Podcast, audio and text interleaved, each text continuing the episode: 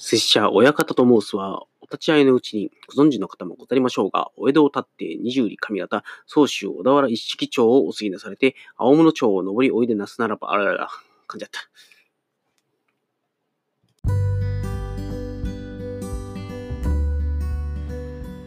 はい、ということでですね、えー、いきなりですね、えー、始まりました。えっ、ー、と、ウイロウリという落語の一節をですね、ちょっと、えー、読むということをやりました。で、えっと、これ何かというと、あの、もっと滑舌が良くなりたいという話をちょっとしてたんですけども、その時に後輩が、あ、じゃあ、ウイロウリいいですよってって紹介してくれたんですね。で、えっと、まあ、これを使ってちょっと滑舌を良くしていくということをやろうと思っているので、まあ、毎日ですね、このウイロウリの文章を、えー、まあ、読んで、えー、ちょっとでもですね、滑舌が良くなるように努力をしていきたいなと思っております。えー、白色イティブライフのベックです。はい。えっと、今回はですね、第25回ということで、えー、今回は、えー、テーマとしては、ご機嫌な人間でありたいというお話でございます。あ、違う、ご機嫌な人間でいるためのライフハックですね。というテーマでいきたいなと思っております。で、えっと、まあ、これ何かと言いますとですね、前々回紹介した、まあ、あの、まあ、この度、ちょっと奇跡に入られてしまった、えっ、と、元上司の方ですね。えっと、まあ、この方が、ね、非常に、まご機嫌な方でしたと。で、えっと、まあ、最近ね、自分も人間関係に悩みがちだったんで、結構ね、自分自身塞ぎ込んだりとか、辛い感じを周りにだいぶ出してしまったなっていうことが、本当にね、これですごい反省というかね、まあでもやっぱりまあまあまあ、その時は辛かったから、もうどうしようもなかったところもあるんですけど、でもなんかね、それってやっぱり自分らしさという意味では良くなかったなと思ってます。まあこれも全然ご機嫌なことではないし、で、まあ最近もやっぱりちょっと悩んでることあったんですけど、まああの、まあそのですね、今回その元上司の方がですね、まあ、あの訃報をちょっと聞いて、まあいろいろ思い出すことがあったんです。まあ、ずっとその人との思い出を考えながら、あと、あのー、結構ね、いろんな人から連絡とか電話とかもらったりとか、あるいはあの今一緒に働いている人の中にもその元上司の、えー、方の、まあ、なんですかね、えっと、チルドレンですね、がいるんですよ。で僕もまあ、その元上司のチルドレンなので、あのそういったメンバーで、まあ、ちょっといろいろこう、お話をしていくうちに、やっぱりすごいいい人だったよねっていうのと、まあ、やっぱりみんなの共通見解としてはすごい、まあ、なんかね、まあ、ご機嫌というかね、あの、僕らのことを思って、えっと、あまりね、自分の辛いところとかを人に見せないっていうことをやる人で、まあ、やっぱりすごい人だったなと思っていましたと。なんで、あの、まあ、ここ数日でやっぱりすごいね、やっぱあの人すごかったな、僕もあんな風になりたいなっていう、まあ、思いが強くなったので、まあ、ご機嫌でありたいなと。で、やっぱりちょっと、ね、今の自分の一つ人生の目標として、まあ、その元上司の方のように、えー、ご機嫌であると。で、周りの人にね、えっ、ー、と、ちょっとでも、まあ、幸せな気分でいてもらえるように、まあ、僕自身はご機嫌であるということを目指したいなというふうに思っております。で、えっと、まあ、正直ですね、自分が、その、どういうふうに周りの人に対して反応するかっていうのって、結局自分で選んでるんですね。で、えっと、7つの習慣という本に、刺激と反応の間に、まあ、隙間を作りましょうという話もあるぐらいなんで、えっと、なんかね、まあ、腹立たしいことがあったからといって、すぐにね、腹を立ててしまうっていうのは、まあまあ、良くないことなんですよね。で、あの、まあ僕も、すごくね、思い出せば、あの、元上司の方にもですね、いっぱい愚痴を言ったりとか、文句を言ったりとかっていうことはやってましたと。で、でもね、やっぱりその時にそれをやっぱり茶化したりとか、まあ、茶化したりっていい意味でね、あの、僕の肩に力が入りすぎてるから、その力を抜くために、まあ、茶化してくれたりとかね、で時にはですね、本当に僕が真剣でやる時にはちゃんと真剣な話を聞いてくれたりとかっていうので、やっぱりすごいありがたかったなと思います。まあ、あの、ね、時には、少しこう力を抜く方向に持っていってもらったっていうことはね、やっぱりすごいすごい、今思えばすごいことなんだなと、あの人がやってたことはすごいなんだなというふうに思いましたと。で、えっと、まあ、僕もね、よく、まあまあ、ネガティブなことも言われるんですよ。で、そうだとしても、それをね、ははははって笑い飛ばすぐらいのね、余裕はね、持っていたいと思いますし、まあね、もっと言えば、そうやってネガティブなことを言われること自体は、まあ、フィードバックなんで、あの、じゃあ、まあまあ、それをね、逆に自分の糧にするぐらいの気持ちで感謝していくぐらいのね、ことができればいいかなというふうに思っています。まあね、なかなかね、あの人間がまだできてないんで、そんなに簡単なことではないんですけど、まあそれでも、ね、あのー、あの人はそれができていたし、そうありたいと自分が思うのであれば、まずはそこに行けるようにね、えー、頑張りたいなと思います。で、あのー、まあ、あとね、もう一つ、まあ僕ももう立派なアラフォーなんで、やっぱり、ね、40過ぎてくると、まあ人間ほっとくと勝手に不機嫌になってきますと。どんどん年を取って不機嫌がデフォルトになっていくっていうというお話をですね、まあ聞きまして、えっと、まあそれだったら、うん、まあやっぱり僕自身はね、それに、そんなおっさんにはなりたくないなと。あの、不機嫌なおっさんって、本当にね、嫌やなというふうに、なんだろうね、まあすごいロジカルには言えないんですけど、あの、ね、ただでさえ、なんかね、あの、もうどんどん年を取っていって、うーん、なんかね、自分としてはいろんなことが、心残りというかね、後悔もいっぱいあるんだけど、それでいてですね、あの、なんかね、自分で自分のことが嫌いになるようなね、機嫌なおっさんになってしまったら、なんか嫌だなと。僕はやっぱりご機嫌なおっさんでいたいし、うーん、やっぱりね、周りの人を不快にするとかね、不幸にするっていうことを、本当にね、やりたくないなっていうのは心から思っています。なんで、まあそういう意味で、まあ僕はしっかりとですね、えっと、うーん、まあ、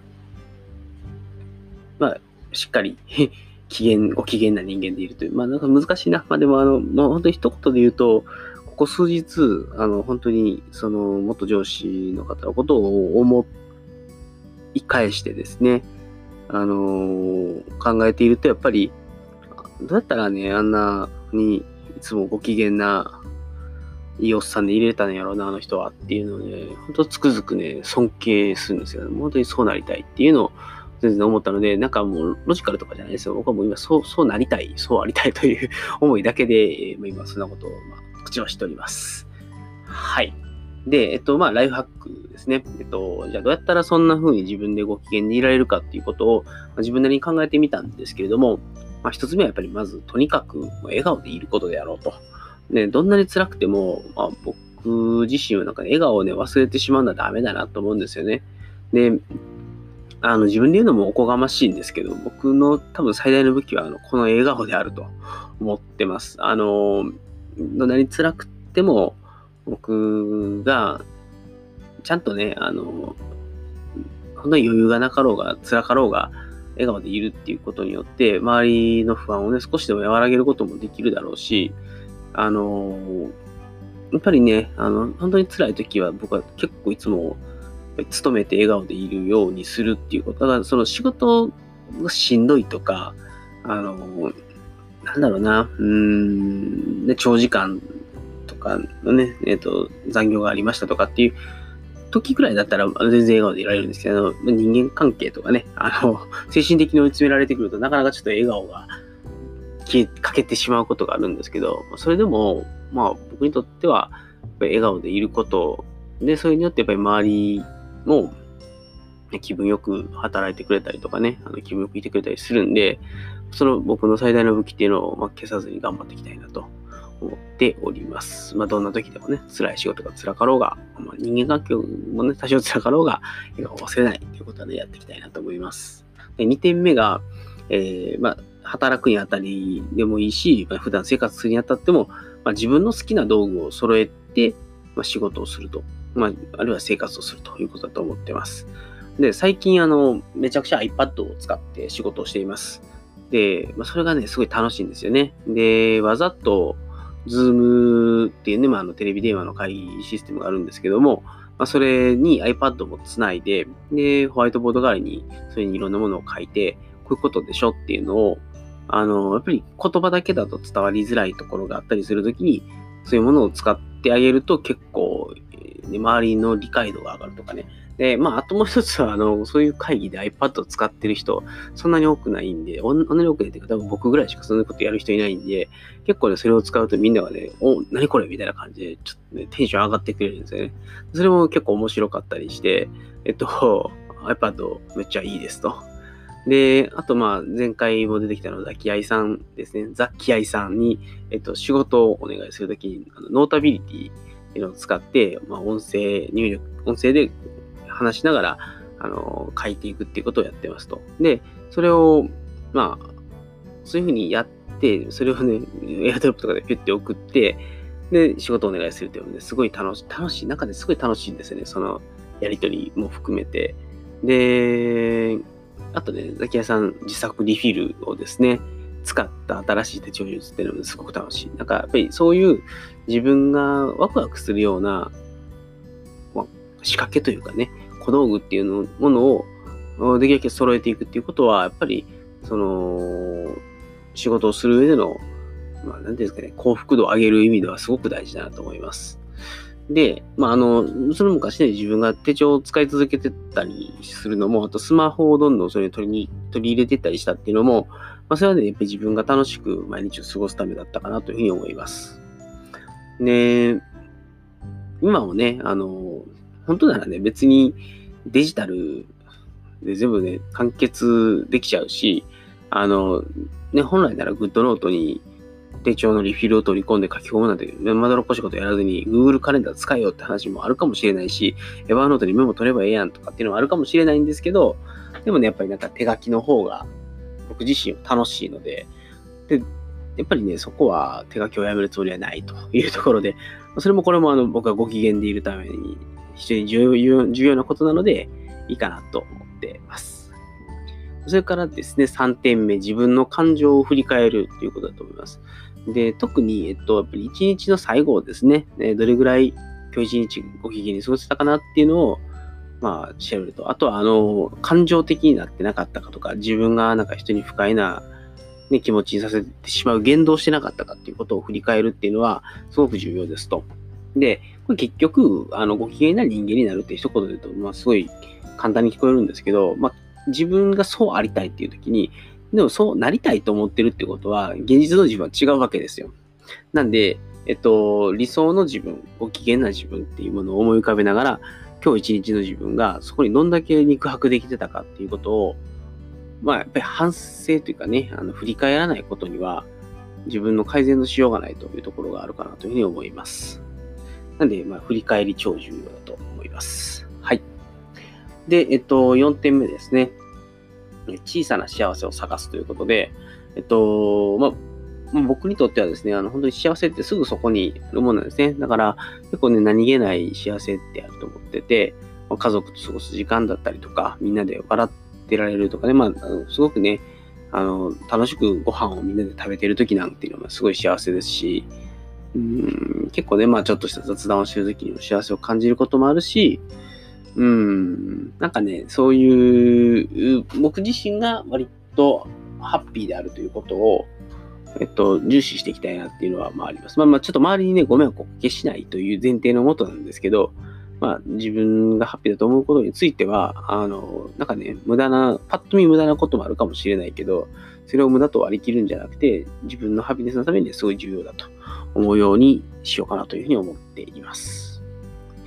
はい。で、まあ、あと、ちょっとこ小ネタではないですけど、あの、テクニックとしては、あの、今日のグッドポイントを3つ書き出すとかっていうのをね、結構昔ツイッターでめっちゃやられてる方もいたんですけど、あれは結構良くて、やっぱり一日の最後にですね、今日こんなにいいことがあったんだっていうことに気がつけられればですね、それはそれで非常に、まあ、自分のクオリティオブライフが上がることなのかなと思うので、まあ、あの、小さな幸せを常に探すということと、今日あった3つのいいことっていうのを書き出していくということは非常に良いかなと思います。はい。で次、え、5点目 ?5 点目かな？そうだね。1、2、3、4、5点目、えっと、負の感情を書き出すんですね。えっと、これもね、昔から僕やよくやってるんですけども手帳とかにめっちゃ負の感情を書き出すんですよ。で、そうするとですね、あの、負の感情を まあ、書き出した昔の手帳とかがね、非常に黒歴史っぽくなってしまうんですけど、でも、まあまあ、そういうふうなことを思ってたっていう記録そのものにはね、あの非常にそれはそれで価値があるので、昔自分がどんなことを思ってたのか考えてたのかっていうのを、まあ、当時の手帳を振り返ったりすると結構楽しかったりします。で、えっと、あとは、ストレス発散としては、もう僕、た本当にたまになんですけど、一人カラオケに行って、1時間半歌いまくるっていうことをやりますと。でそうするとですね、まあ、大概のストレスは一人カラオケでどうにかなっちゃいます。ね、どうにかなっちゃうんですけど、それでも治らない時ですね、1時間半、もう喉をつぶ、全力で潰しきで歌っても、全然解決しないということがあるんですよ。で、それはね、もう本当にやばいんで、まあ、それはね、もう小手先で直すんじゃなくて、ちゃんと原本、根本を対処していくっていうことを考えないといけないかなと。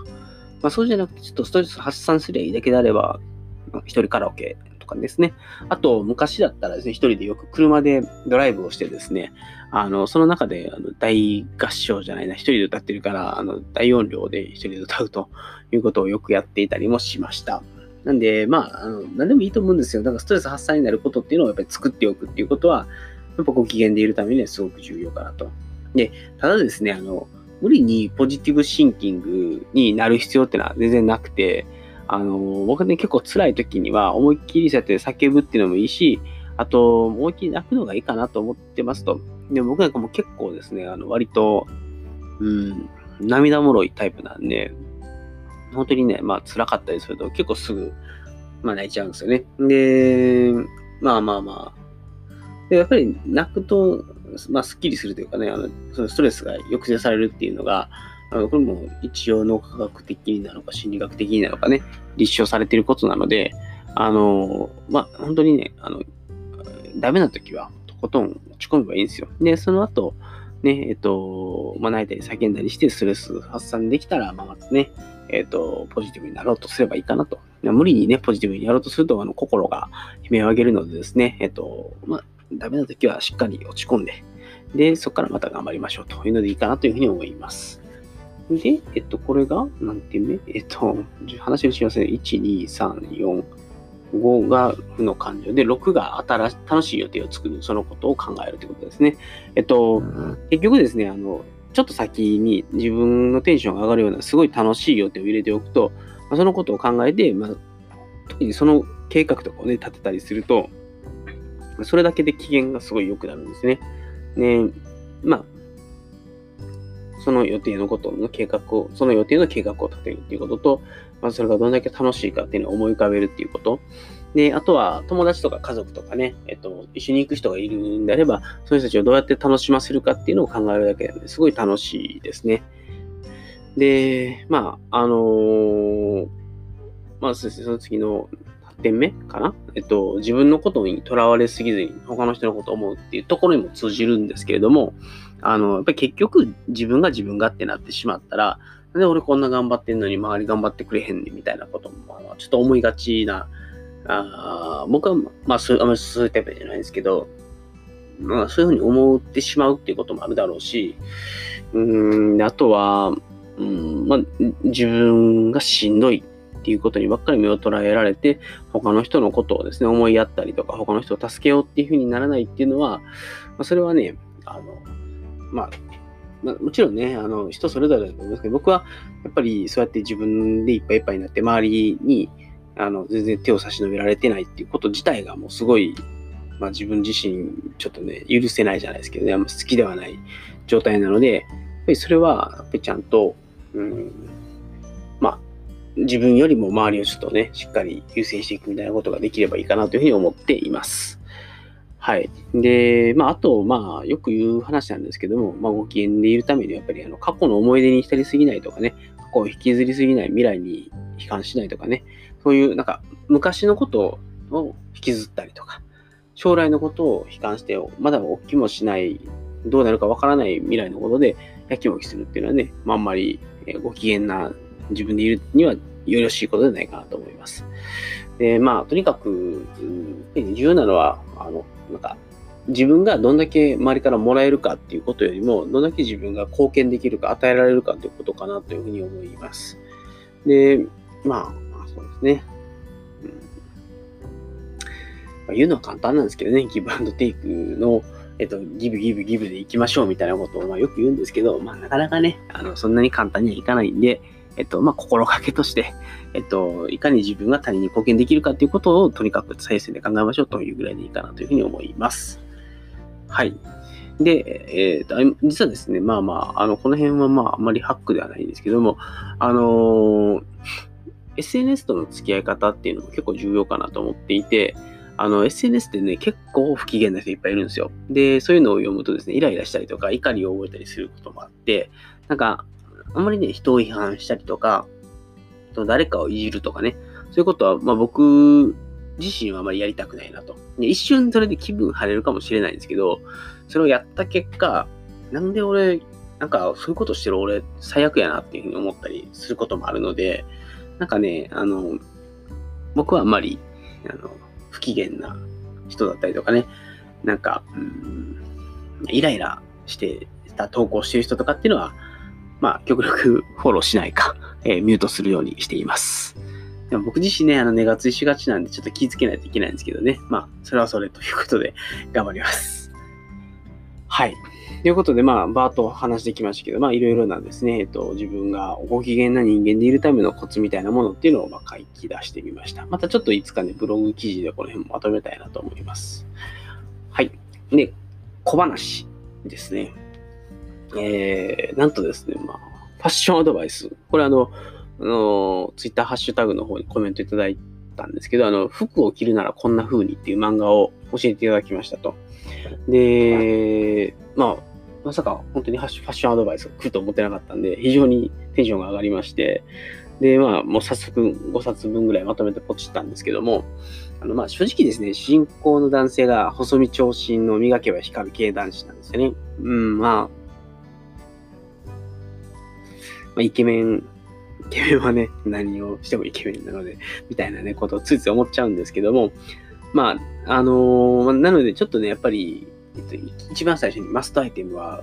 ユニクロのスキニージーンズだ、みたいな、ちょっとネタバレすいませんね。まあそういうのが出てくるんですけど、おー、俺全然スキニージーンズ履けねえわ、みたいな感じで、ちょっと絶望的な気分になるっていうね。で、えっと、まあ、っていうのも、今全然絶賛ダイエット中で、あの、まだまだ、あと体重7キロぐらい落とさないと、多分そういうスキニーみたいなのは履けないのかなと思ってますと。で、まあ当面の目標はそのユニクロのスキニージーズをね、履けるようになったりとか、あの、まあやっぱり全体的に服のサイズをワンサイズ落としたいというのがあって、あの、まあ今だと L サイズ買いがちなんですけど、M サイズを普通に買って着られるようになるっていうのを、まあ、目標にやっていきたいなと思います。で、あとね、そのあと7キロとしてだいたい68キロぐらいなんですけども、そうするとスーツのサイズがおそらく A っていうね、まあ、あの、もうその人の YA っていうのがあるんですけど、YA はさすがにちょっと今まで人生の中で来たことないんで、あの、本当に10年、十数年ぶりぐらいに A まで落とせる気がしてるので、そうするとですね、ちょっとスーツを新調したいなと思っています。てかね、まあ、その新調するっていう目標で、えっ、と、頑張りたいなと思っています。はい。で、まあまあ、所詮はね、あの、僕なんで、えっと、おしゃれをしても、まあ、たかが知れてるんですよ。でも、あのせっかくね、なんか、そうやって自分で変わりたいと思って今、変わってるさなかなので、まあ、せっかくならね、そういうおしゃれの一つも楽しんでですね、えー、まあ、痩せて、おしゃれして、で、いろんなことに挑戦していくってことができればなというふうに思ってます。まあね、あの痩せたらというかね、マラソンをね、来来来来週じゃない、来月走るので、えっと、そのマラソンももちろん頑張りたいんですけど、というか言うね、バレエめっちゃしたいですね。えっと、全然最近バレエできてないんで、バレエめっちゃしたくて、で、しかもスパイク落ちたいんですよね。僕はもともとセッターなんで、自分でスパイク打ってこなかったんですけど、大学時代とかに結構、あの、練習してスパイク持ってるようになってるので、まあ、68キロぐらいまで落ちて、ちゃんとトレーニングさえ積んでれば、あの、バレーボールでそこそこ活躍ができるぐらいまで体はできてくるかなと思うので、まあ、ぜひですね、えっと、バレーボールをやりたい。で、そしてスパイクを打ちたいと思っております。はい。あもちろん、オチはないです。この小話に。はい。で、えっと、ツイッターにいただいているお便りの紹介なんですけれども、えっと、まず先ほども紹介しましたあの、郵便屋さんからですね、私もファッションは詳しくないですが、服を着るならこんな風にっていう漫画参考になりました。ベックの部屋、機会があればぜひ読んでください。ということで、まあ、初のファッションアドバイスコメントをいただきました。で、えっと、まあ、ぜひ読んでくださいと言ってくださってるので、えー、郵便屋さんとは近々ですね、コラボをやりたいなというふうに思っております。でそれからですね、えっと、メガ兄さんですね。から、えっと、 GoodNote 使ってみようかな。 GoodNote 使ってみようかなというコメントいただいて、もうこれはあの前回の手帳会のやつで、 GoodNote 使ってみるにはえって話をしたら、興味を持ってもらったみたいで、で、あの、もう一つ郵便屋さんが、あの、私も最近 iPad を手帳化しました。 GoodNotes いいですよね。PDF とかにしてパソコンに保存した後でも手書き文字を検索できるのに気づいてちょっと感動しましたということで、本当にね、あの、フットノーツの教え優秀すぎて、手書き文字の検索ができるっていうのはね、本当にね、びっくりしましたね。めちゃくちゃ精度高いんですよ。なんで、まあ、あの、今後、グッドノーツですね、ぜひ、えー、メガニーさんも使っていただいてですね。で、ブログ記事に、ちょっと本当は今日上げるつもりだったんですけど、まだ上げられてないんで、まあ明日どっかでブログ記事上げますので、ぜひですね、そちらの方もご覧いただいて、えー、ぜひ GoodNotes を使った iPad 手帳術ですね、皆さんもご実践いただければなというふうに思います。ご興味を持っていただいた方で、ぜひリフィルムを配布いたしますので、えー、はい、それをぜひですね、見ていただいて、えっ、ー、と、まあ、使い方も含めて書いていきたいなと思いますので、ブログ記事の方で、えー、iPad を使った手帳術ですね、チェックいただければなというふうに思います。はい。ということで、えっ、ー、と、本日のコンテンツですね。えっと、ご機嫌な人間でいるために、えー、できることで、まあ、ちょっと簡単に振り返りだけしておくと、えっと、今日はライフハック、まあ、もともとこの元上司の方が亡くなってから、えっと、まあ、いろいろこの方について思うことがあり、それから、あの、まあ、いろんなね、この方のチルドレン、あの、僕も含めたチルドレンと話す機会がいっぱいあって、本当にこの人がどんだけ偉大やったかと、まあ、どんだけご機嫌で周りの人を幸せな、ハッピーな気持ちにしてくれたかっていうことを、思い出すいたり、僕もそうなりたいと。まあ、すごいね、短絡的かもしれないですけど、本当そうなりたいと思いましたと。で、えっと、で、ポイントとしていくつか挙げさせてもらって、まずは、えっと、とにかく笑顔でいること。それから自分の好きな道具を揃えて仕事をするということ。で、自分の感情を振り返る。えー、小さな幸せを探す。負の感情を吐き出す。で、楽しい予定を作る、そのことを考えると。で、自分のことにとらわれすぎず他人のことを思うっていうことをやると、まあ、比較的、えー、ご機嫌な感じでね、過ごせるんじゃないかなというふうに思います。はい。ということでですね、えっと、今回、ブックスハックスレディオ、